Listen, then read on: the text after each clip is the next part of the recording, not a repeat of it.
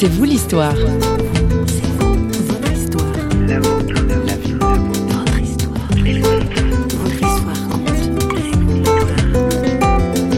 Notre vie, c'est un voyage.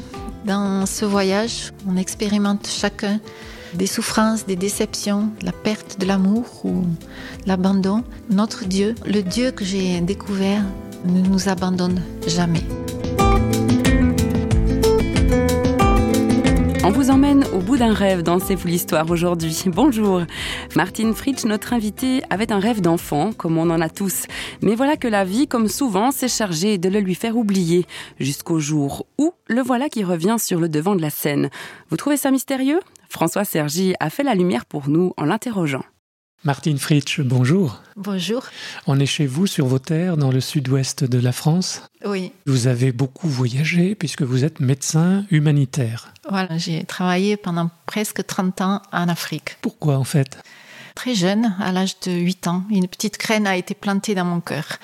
À l'occasion d'une visite dans mon école primaire, une sœur catholique avait montré des photos, des diapositives de son travail en Afrique. Et je me rappelle être rentrée à, la maison ce jour-là et avoir déclaré à ma maman quand je serai grande, je soignerai les, petits-enfants en Afrique. Qu'est-ce qui vous avait marqué? Ce qui m'a vraiment marqué, je pense, c'était euh, l'amour de cette personne, le, don de sa vie pour euh, les enfants et son désir de, faire une différence. J'avais, je pense, inconsciemment en moi ce désir de, faire une différence dans ma vie. Aussi, je pense, un certain désir de vivre des aventures. Mais ce choix-là n'est pas venu euh, tout de suite. Hein. Il y a eu des détours avant d'en arriver là, avant d'être médecin dans l'humanitaire? Oui, je dois dire que cette vie, euh, une vie dans l'humanitaire, c'est une vie où on, on, est censé euh, et on, aspire à se donner aux autres. Mais il y a eu toute une période de ma vie où euh, je n'étais pas euh, orientée vers les autres. Qu'est-ce qui fait que vous ne l'étiez pas? Peut-être euh, certaines souffrances, certaines épreuves de ma jeune vie. J'étais l'aînée de cinq enfants. Ma mère était certes bien occupée avec mes frères et sœurs. Enfin, j'avais ce grand besoin d'amour, ce besoin d'affection que je trouvais auprès de grandes cousines. Et puis c'est passé vers l'âge de 11 ans, 12 ans, j'ai perdu deux de mes cousines, l'une qui est décédée d'un accident, l'autre qui euh, a disparu brutalement puisque mon oncle et ma tante ont, divorcé. Un peu plus tard, euh, mon, petit ami, euh, qui m'apportait aussi beaucoup d'affection à ce temps-là, disparaît également brutalement de ma vie. Et à ce moment-là, je n'avais aucun secours. Personne ne semblait euh, s'intéresser ou être interpellé par ma souffrance. Je me rappelle avoir crié en pleurs dans les rues du village alors que personne euh, ne s'arrêtait, euh, n'écoutait ma, souffrance. Et là, j'ai vraiment pensé, pour tenir dans la vie, il faut que je m'endurcisse.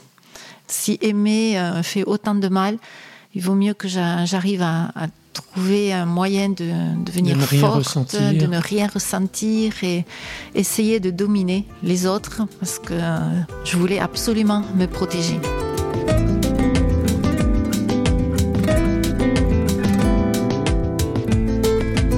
Notre invité cherche alors des réponses en se plongeant dans les sciences occultes. Je me suis rapprochée à ce moment-là de mon grand-père qui était un homme euh, que j'estimais énormément, que j'admirais, qui était un, homme très intelligent, mais en même temps qui était un, spirit. Et j'avais l'impression que euh, mon grand-père pourrait me communiquer euh, de l'assurance et une force dans la vie. Et en me rapprochant de lui, il m'a aussi enseigné, communiqué certaines de ses pratiques dans le spiritisme. Je faisais cela adolescente comme un jeu. Et j'avais de plus en plus l'impression que je devenais forte dans la vie, que je pouvais dominer les autres et que j'allais arriver à faire quelque chose, que je serais protégée. Mais mon univers s'est euh, écroulé encore euh, euh, à nouveau. j'ai commencé des études de médecine. J'ai l'occasion de côtoyer la mort et la vie dans un espace de temps très limité. Et là, je suis profondément ébranlée j'ai 18 ans à l'époque. Une jeune femme rentre, euh, est amenée en ambulance après un accident de voiture. Et elle prend ma main et elle me dit, je vais mourir, euh, aidez-moi, faites quelque chose. Elle meurt là sous mes yeux alors que je ne peux absolument rien faire et que je n'ai aucune réponse, je suis sans parole.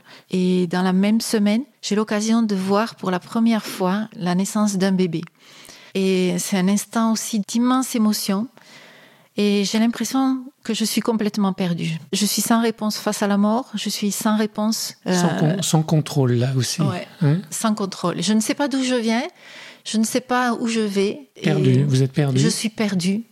Je me dis, euh, si je n'ai pas de réponse, à quoi ça sert que j'envisage de faire ce métier? Donc c'est un peu le sens de la vie là, que Exactement. vous posez. Ouais. J'ai l'impression que ma vie n'a aucun sens. J'essaye de dominer au travers de certaines pratiques occultes, de trouver des réponses avec mon intelligence, mais j'ai l'impression d'être dans une impasse. Mais la petite fille là qui avait vu les diapos de la sœur en Afrique, euh, c'était oublié ça?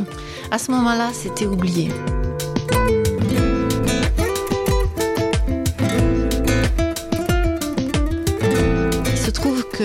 Dans mon désespoir, cette semaine-là, je vais dans une librairie, j'achète une Bible et je commence à lire la Bible. Donc, vous lisez la Bible Ça me paraît un livre très très compliqué, très difficile. Mais je persévère malgré tout dans ma lecture.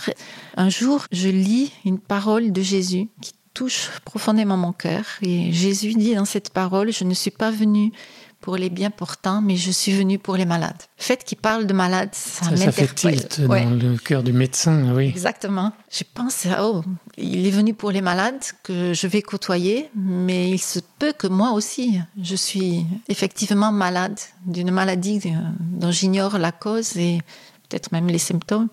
Mais ça, cette parole m'interpelle. Mm. Presque dans la même période, je me retrouve encore tristement dans le cimetière à essayer d'invoquer des esprits avec une autre euh, camarade. On est dans ce cimetière et la personne me dit, mais Martine, est-ce que toi tu crois en Dieu? C'était certainement approprié qu'elle me pose ces questions dans, dans, un cimetière. oui. Étonnamment, je lui fais cette réponse, écoute, euh, je ne suis pas sûre que j'y crois, mais s'il existe, je pense qu'il pourrait euh, te sortir de là où tu es, parce que je dois rajouter que cet ami était profondément enraciné dans la drogue et dans des problèmes énormes. Et me voilà en train de lui donner cette réponse. Si Dieu existe, il, va t'aider. Au moment où j'ai dit cette phrase, c'est comme si ma vie basculait. Parce que tout d'un coup, j'ai eu vraiment le sentiment. C'était pour vous cette phrase? C'était pour moi cette phrase. Et que Dieu, effectivement, devait exister, s'il intervenait dans nos vies, c'est qu'il n'était pas cette puissance euh, avec qui j'espérais être en contact, mais qu'il pouvait être une personne, quelqu'un de personnel. Et peut-être vous, vous le croirez ou pas, mais à ce moment-là, j'ai senti vraiment une présence personnelle autour de moi et je n'ai plus fait de pratiques euh, spirites, euh, de pratiques occultes, plus jamais dans ma vie. Mm. Précisément au moment où vous invoquez ce Dieu, où vous évoquez ce Dieu à cet ami. Précisément au moment où je l'évoquais et je l'invoquais. Et Dieu se rend présent. Et Dieu s'est rendu présent à ce moment-là. Why does she make sure to be so immature about these things? I don't want you to change around it. In some time, this love will end and all will be forgotten. Then, yes, someday we will laugh about it. And you say it's alright, and I know that it's a lie. From the black in your eyes, you don't have to do this on your own. Like there's no one that cares about you. You don't have to act like you're alone. Like the walls are closing in around you. You don't have to pretend no one no one that understands you. I'm not just some face you used to know.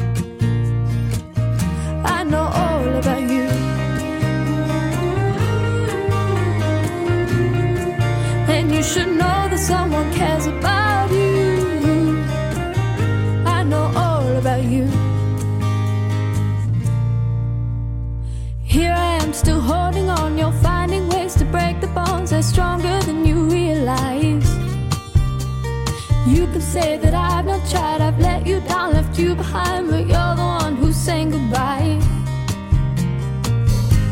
And you say that it's alright, and I know that it's a lie. From the black in your eyes, and you don't have to do this on your own.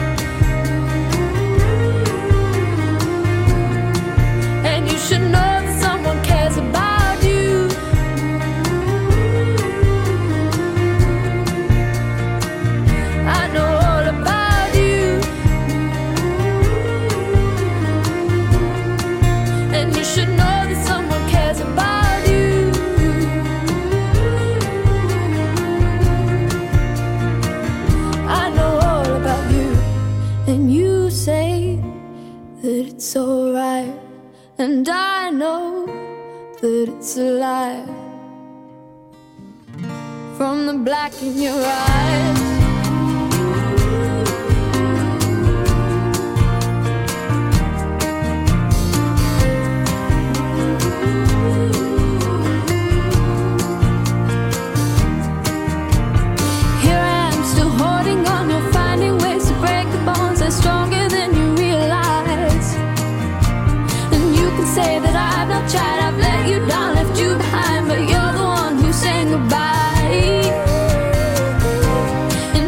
Toujours à l'écoute de C'est vous l'histoire. Martine Fritsch, médecin humanitaire, nous tient en haleine.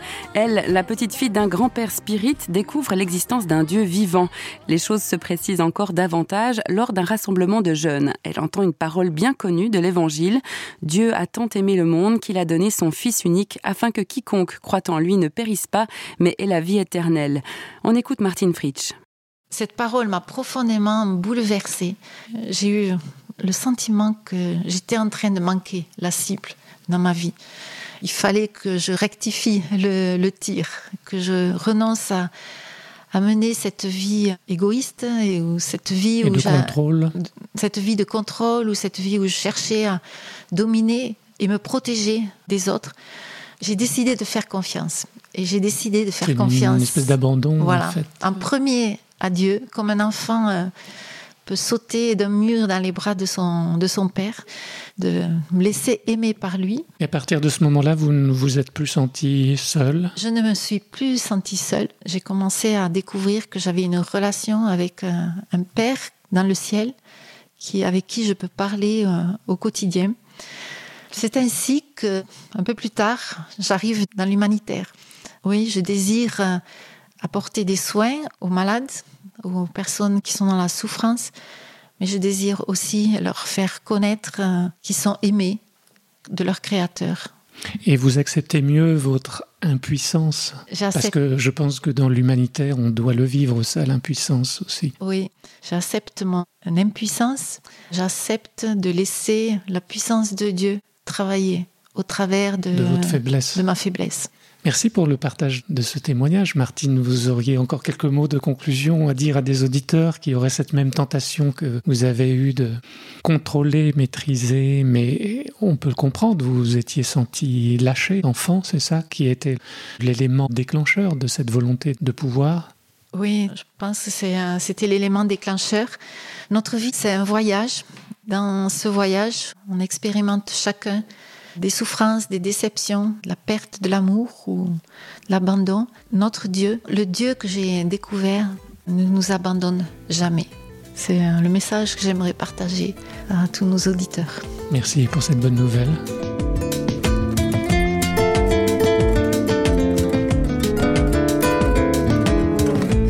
Découvert un Dieu qui ne nous abandonne jamais. C'est sur cette parole d'encouragement valable pour tous que nous prenons congé de notre invité. On se retrouve très vite pour un prochain C'est vous l'histoire à rêver sans modération. Et si on vous manque trop, retrouvez-nous sur parole.fm ou sur les réseaux sociaux. Ciao